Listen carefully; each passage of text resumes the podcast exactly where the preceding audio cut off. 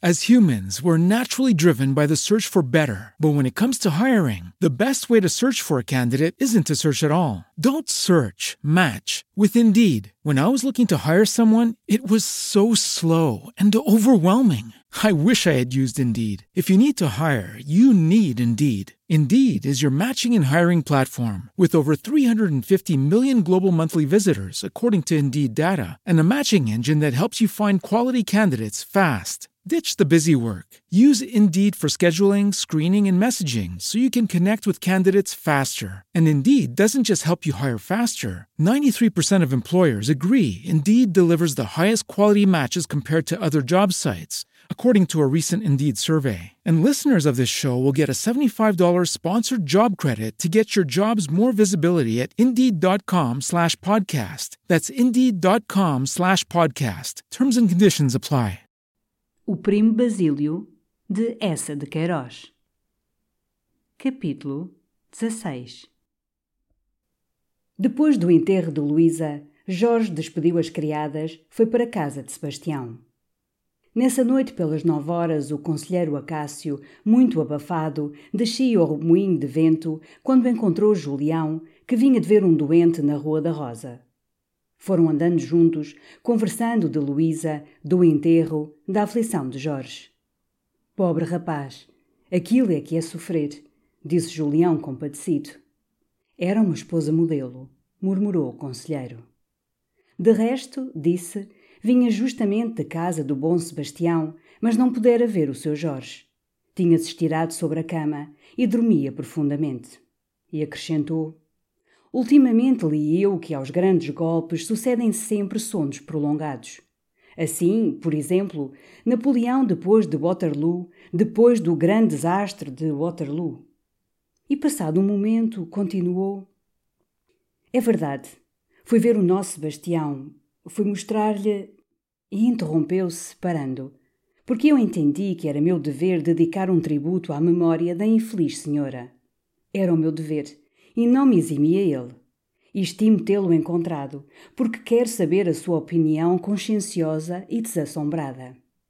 Julião tossiu e perguntou: É um necrológio? É um necrológio. E o conselheiro, apesar de não achar próprio, na sua posição, o entrar em cafés públicos, lembrou a Julião que poderiam descansar um momento no Tavares se não estivesse muita gente e ele poderia ler-lhe a produção. Espreitaram. Estavam apenas a uma mesa, dois velhos calados de fronte dos seus cafés, com os chapéus na cabeça, apoiados a bengalas de cana da Índia. O moço dormitava ao fundo. Uma luz crua e intensa enchia a sala estreita. Há um silêncio propício, disse o conselheiro. Ofereceu um café a Julião. E, tirando então do bolso uma folha de papel pautado, murmurou: Infeliz senhora.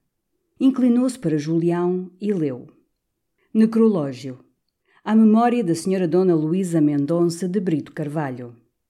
Rosa de amor, rosa purpúrea e bela, que entre os goivos desfolhou na campa. É do imortal Garrett. E continuou com uma voz lenta e lúgubre.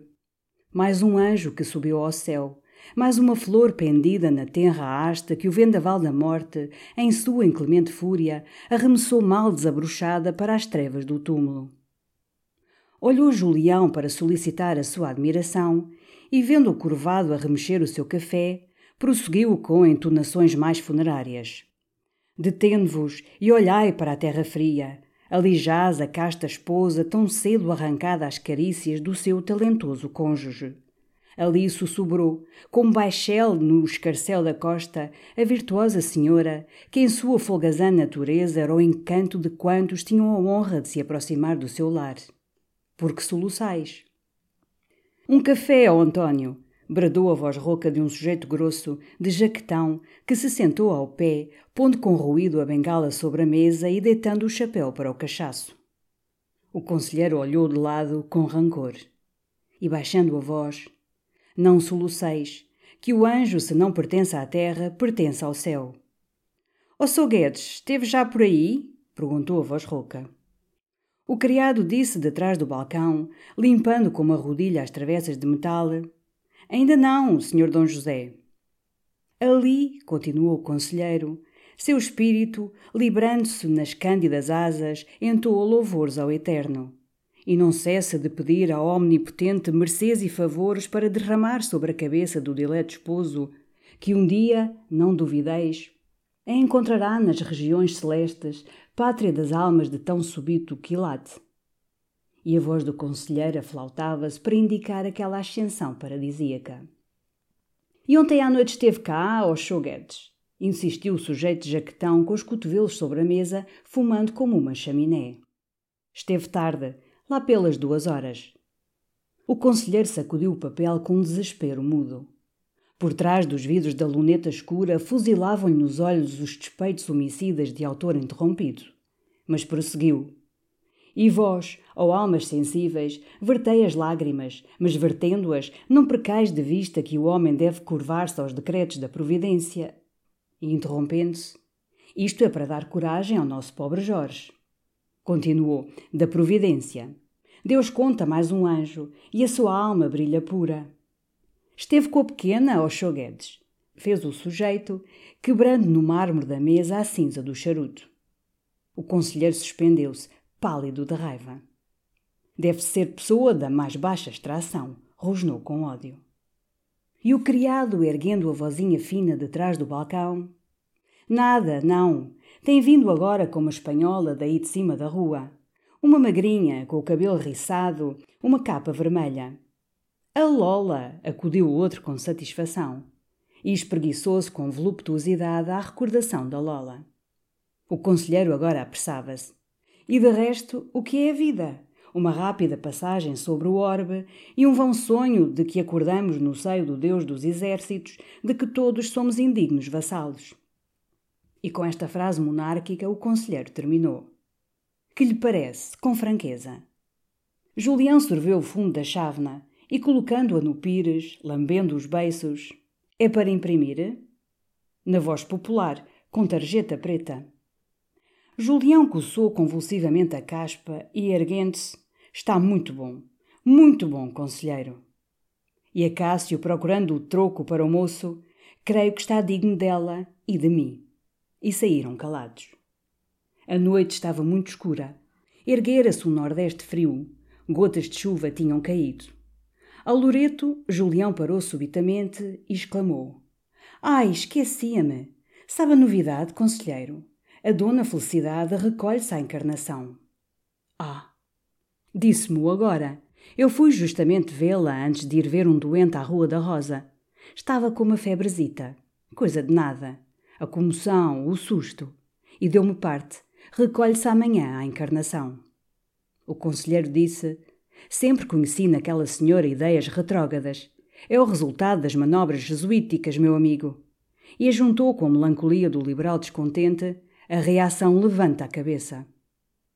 Julião tomou familiarmente o braço do conselheiro e, sorrindo, qual reação? É por sua causa, ingrato. O conselheiro estacou. Que quer o meu nobre amigo insinuar? Sim, homem, não sei como diabo descobriu uma coisa grave. O quê? Acredite? O que eu também descobri, seu maganão. Que o conselheiro tem duas travesseirinhas na cama, tendo só uma cabeça, disse-mo ela. E rindo muito, dizendo-lhe adeus, adeus, desceu rapidamente a rua do Alecrim. O conselheiro ficou imóvel, no largo, de braços cruzados, como petrificado. Que infeliz senhora, que funesta paixão, murmurou enfim, e acariciou o bigode com satisfação. Como tinha de passar a limpo o necrológio, apressou-se a entrar em casa. Abancou com uma manta sobre os joelhos. Bem depressa as responsabilidades de prosador distraíram-no das preocupações do homem. E até às onze horas a sua bela letra cursiva e burocrática desenrolou-se nobremente sobre uma larga folha de papel inglês, no silêncio do seu sancto sanctorum. Terminava quando a porta rangeu e Adelaide, com um chal forte pelos ombros, veio dizer, numa voz constipada: Então hoje não se faz nenê? Não tardo, minha Adelaide, não tardo e releu baixo, enlevado. Pareceu-lhe então que o final não era comovente. Queria terminar por uma exclamação dolorosa, prolongada como um ai. Meditou, com os cotovelos sobre a mesa, a cabeça entre os dedos muito abertos. Adelaide então, chegando-se devagar, passou-lhe a mão pela calva. Aquele doce roçar amoroso fez de certo saltar a ideia como uma faísca, porque tomou rapidamente a pena e acrescentou: Chorai, chorai, enquanto a mim a dor sufoca-me. Esfregou as mãos com orgulho. Repetiu alto num tom plangente: Chorai, chorai, enquanto a mim a dor sufoca-me e, passando o braço concupiscente pela cinta de Adelaide, exclamou: Está de sensação, minha Adelaide. Ergueu-se. Tinha terminado o seu dia. Fora bem preenchido e digno. De manhã certificara-se com regozijo no diário do governo que a família real passava sem novidade. Cumprira o dever de amigo, acompanhando Luísa aos prazeres numa carruagem da companhia. A alta das inscrições assegurava-lhe a paz da sua pátria. Compusera uma prosa notável. A sua Adelaide amava-o. E de certo se deliciou na certeza destas infelicidades que contrastavam tanto com as imagens sepulcrais que a sua pena revolvera, porque Adelaide ouviu murmurar: A vida é um bem inestimável. E acrescentar como bom cidadão, sobretudo nesta era de grande prosperidade pública. E entrou no quarto com a cabeça ereta, o peito cheio, os passos firmes, erguendo alto o castiçal. A sua Adelaide seguia-o, bocejando. Estava cansada da constipação e de uma hora de ternuras que tivera à tardinha com o louro e meigo Arnaldo, caixeiro da loja da América. Àquela hora, dois homens desciam de uma carruagem à porta do Hotel Central. Um trazia uma Ulster de xadrez, o outro uma longa peliça. Um ônibus quase ao mesmo tempo parou, carregado de bagagens. Um criado alemão, que conversava embaixo com o porteiro, reconheceu-os logo e, tirando o coco, Ó oh, senhor Dom Basílio! Ó oh, senhor Visconde! O Visconde Reinaldo, que batia os pés nas lajes, rosnou de dentro da sua peliça. É verdade, aqui estamos outra vez na pocilga. Mas àquela hora? A que horas queria você que chegássemos? Às horas da tabela, talvez. Doze horas de atraso, essa bagatela. Em Portugal é quase nada. Houve algum transtorno? Perguntava o criado com solicitude, seguindo-os pela escada. E Reinaldo, pisando com o pé nervoso o esparto do corredor, o transtorno nacional, descarrilou tudo. Estamos aqui por milagre. Abjeto país. E desabafava a sua cólera com o criado. Tê-la ia desabafado com as pedras da rua, tanto era o excesso da bilis. Há um ano que a minha oração é esta: Meu Deus, manda-lhe outra vez o terremoto. Pois todos os dias leio telegramas a ver se o terremoto chegou e nada. Algum ministro que cai ou algum barão que surge. E de terremoto nada. O Omnipotente faz ouvidos de mercador às minhas preces. Protege o país. Tão bom é um como o outro. E sorria, vagamente reconhecido a uma nação cujos defeitos lhe forneciam tantas pilhérias.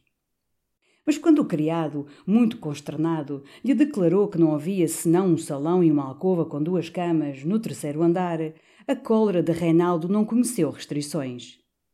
Então havemos de dormir no mesmo quarto? Você pensa que o senhor Dom Basílio é meu amante, seu devasso? Está tudo cheio? Mas quem diabo se lembra de vir a Portugal? Estrangeiros? É justamente o que me espanta. E encolhendo os ombros com rancor. É o clima, é o clima que os atrai. O clima, este prodigioso engodo nacional, um clima pestífero. Não há nada mais reles do que um bom clima.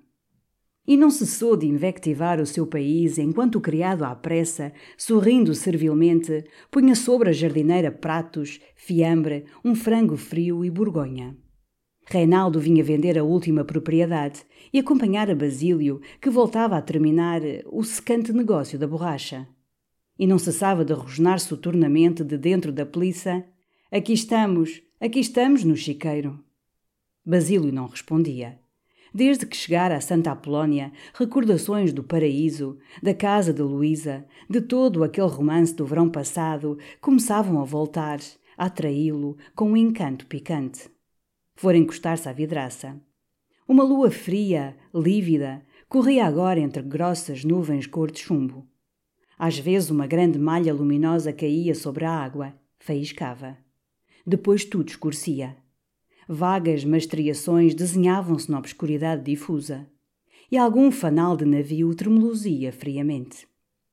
Que fará ela a esta hora? pensava Basílio. Naturalmente, deitava-se. Mal sabia que ele estava ali, num quarto do Hotel Central. Ciaram. Basílio levou a garrafinha de conhaque para a cabeceira da cama. E com a cara coberta de pó de arroz, os folhos da sua camisa de dormir abertos sobre o peito, muito estendido, soprando o fumo do charuto, gozava uma lassidão confortável. E amanhã estou-te daqui a ver, disse Reinaldo. Vais-te logo meter com a prima. Basílio sorriu. O seu olhar errou um pouco pelo teto. Certas recordações das belezas dela, do seu temperamento amoroso, trouxeram-lhe uma vaga voluptuosidade. Espreguiçou-se. Que diabo, disse. É uma linda rapariga. Vale imenso a pena. Bebeu mais um cálice de conhaque e daí a pouco dormia profundamente. Era meia-noite. Àquela hora Jorge acordava e, sentado numa cadeira, imóvel, com soluços cansados que ainda o sacudiam, pensava nela. Sebastião, no seu quarto, chorava baixo. Julião, no posto médico, estendido no sofá, lia a revista dos dois mundos. Leopoldina dançava numa soaré da cunha. Os outros dormiam. E o vento frio que varria as nuvens e agitava o gás dos candeeiros ia fazer ramalhar tristemente uma árvore sobre a sepultura de Luísa. Daí a dois dias, pela manhã, Basílio, no Rocio, Procurava com o olhar em redor um cupê docente. Mas o Pinteus, avistando de longe, lançou a parelha. Cá está o Pinteus, meu amo. Parecia encantado de tornar a ver o Sr. Dom Basílio. E apenas ele lhe disse: Lá acima há patriarcal, ó Pinteus. A casa da senhora? Pronto, meu amo. E, endireitando-se na almofada, bateu. Quando a tipóia parou à porta de Jorge, o Paula saiu para a rua, a estanqueira correu de dentro do balcão, a criada do doutor debruçou-se logo na janela. E, imóveis, arregalavam os olhos. Basílio tocara a campainha um pouco nervoso. Esperou, arremessou o charuto, tornou a puxar o cordão com força. As janelas estão trancadas, meu amo, disse o Pinteus. Basílio recuou ao meio da rua. As portadas verdes estavam fechadas, a casa tinha um aspecto mudo. Basílio dirigiu-se ao Paula. Os senhores que ali moram estão para fora? Já não moram, disse o Paula soturnamente, passando a mão sobre o bigode. Basílio fixou, surpreendido daquela entonação fúnebre. Onde vivem agora então? O Paula escarrou e, cravando em Basílio um olhar de soldado: Vossa Senhoria é o parente? Basílio disse sorrindo: Sou o parente, sou. Então, não sabe? O que, homem de Deus? O Paulo esfregou o queixo e, bamboleando a cabeça, pois sinto dizer-lhe: A senhora morreu. Que senhora? perguntou Basílio e fez-se muito branco. A senhora? A senhora Dona Luísa, a mulher do senhor Carvalho, o engenheiro. E o senhor Jorge está em casa do senhor Sebastião, ali ao fundo da rua. Se Vossa Senhoria lá quer ir. Não, fez Basílio com um gesto rápido de mão. Os beiços tremiam-lhe um pouco. Mas que foi? Uma febre. Rapou em dois dias. Basílio dirigiu-se ao cupê devagar, com a cabeça baixa. Olhou mais uma vez para a casa. Fechou com força a portinhola. O Pinteus bateu para a baixa. O Paulo então aproximou-se do estanco. Não lhe fez muita moça, Fidalgo, canalha, murmurou. A estanqueira disse lentamente: Pois eu não sou parenta e todas as noites lhe rezo dois Padre Nossos por alma. E eu, suspirou a carvoeira. Há de lhe servir de muito, rosnou Paula, afastando-se. Estava ultimamente mais amargo. Vendia pouco. Aquelas mortes na rua traziam-no desconfiado da vida. Cada dia detestava mais os padres e todas as noites lia a nação que lhe emprestava o azevedo, repastando-se com rancor de artigos devotos que o exasperavam, o impeliam para o ateísmo. E o descontentamento das coisas públicas inclinava-o para a comuna. Como ele dizia, achava tudo uma porcaria. Foi de certo sobre este sentimento que, voltando à porta do estanco, disse às vizinhas com ar lúgubre: Sabem o que isto é? Sabem o que tudo isto é? Fazia um gesto que abrangia o universo. Fitou-as de um modo irado e rosnou esta palavra suprema: um monte de estrume. Ao descer a rua do Alecrim, Basílio viu o Visconde Reinaldo à porta do Hotel Street. Mandou parar o Pinteus e, saltando do cupê, Sabes? O quê? Minha prima morreu. O Visconde Reinaldo murmurou polidamente: Coitada. E foram descendo a rua, de braço dado, até ao aterro. O dia estava glorioso. Um friozinho subtil errava. No ar luminoso, leve, trespassado de sol, as casas, os galhos das árvores, os mastros das faluas, as mastreações dos navios tinham uma nitidez muito desenhada. Os sons sobressaíam com uma tonalidade cantada e alegre. O rio reluzia como um metal azul. O vapor de cacilhas ia soltando rolos de fumo que tomavam a cor do leite. E ao fundo as colinas faziam na pulverização da luz uma sombra azulada, onde as casarias caiadas rebrilhavam e os dois, passeando devagar, iam falando de Luísa. O Visconde Reinaldo, delicado, lamentava a pobre senhora, coitada, que se tinha deixado morrer por um tempo tão lindo. Mas, em resumo, sempre achara aquela ligação absurda. Porque, enfim, fossem francos, que tinha ela. Não queria dizer mal da pobre senhora que estava naquele horror dos prazeres, mas a verdade é que não era uma amante chique. Andava em tipóias de praça, usava meias de tiar. Casara com um reles indivíduo de secretaria. Vivia numa casinhola, não possuía relações decentes. Jogava naturalmente o quino e andava por casa de sapatos de orelo. Não tinha espírito, não tinha toilette. Que diabo! Era um trambolho. Para um ou dois meses que eu estivesse em Lisboa, resmungou Basílio com a cabeça baixa. Sim, para isso talvez. Como higiene, disse Reinaldo com desdém e continuaram calados, devagar. Riram-se muito de um sujeito que passava governando atarantadamente dois cavalos pretos. Que faia tonte! Que arreios! Que estilo! Só em Lisboa! Ao fundo do aterro voltaram. E o Visconde Reinaldo, passando os dedos pelas suíças, de modo que estás sem mulher.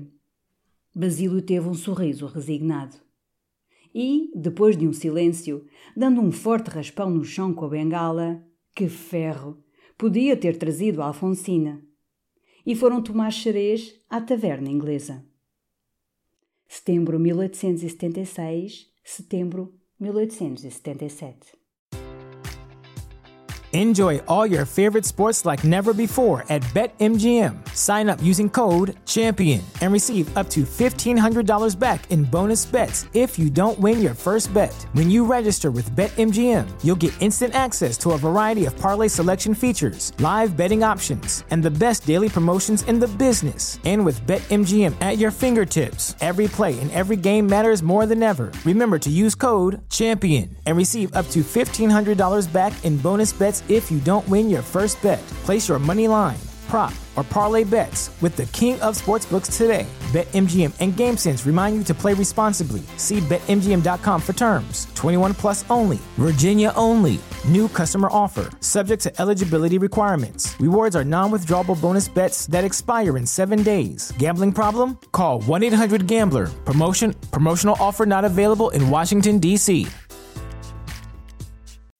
As humans, we're naturally driven by the search for better. But when it comes to hiring, the best way to search for a candidate isn't to search at all. Don't search, match with Indeed. When I was looking to hire someone, it was so slow and overwhelming. I wish I had used Indeed. If you need to hire, you need Indeed. Indeed is your matching and hiring platform with over 350 million global monthly visitors, according to Indeed data, and a matching engine that helps you find quality candidates fast. Ditch the busy work. Use Indeed for scheduling, screening, and messaging so you can connect with candidates faster. And Indeed doesn't just help you hire faster. 93% of employers agree Indeed delivers the highest quality matches compared to other job sites, according to a recent Indeed survey. And listeners of this show will get a $75 sponsored job credit to get your jobs more visibility at Indeed.com slash podcast. That's Indeed.com slash podcast. Terms and conditions apply.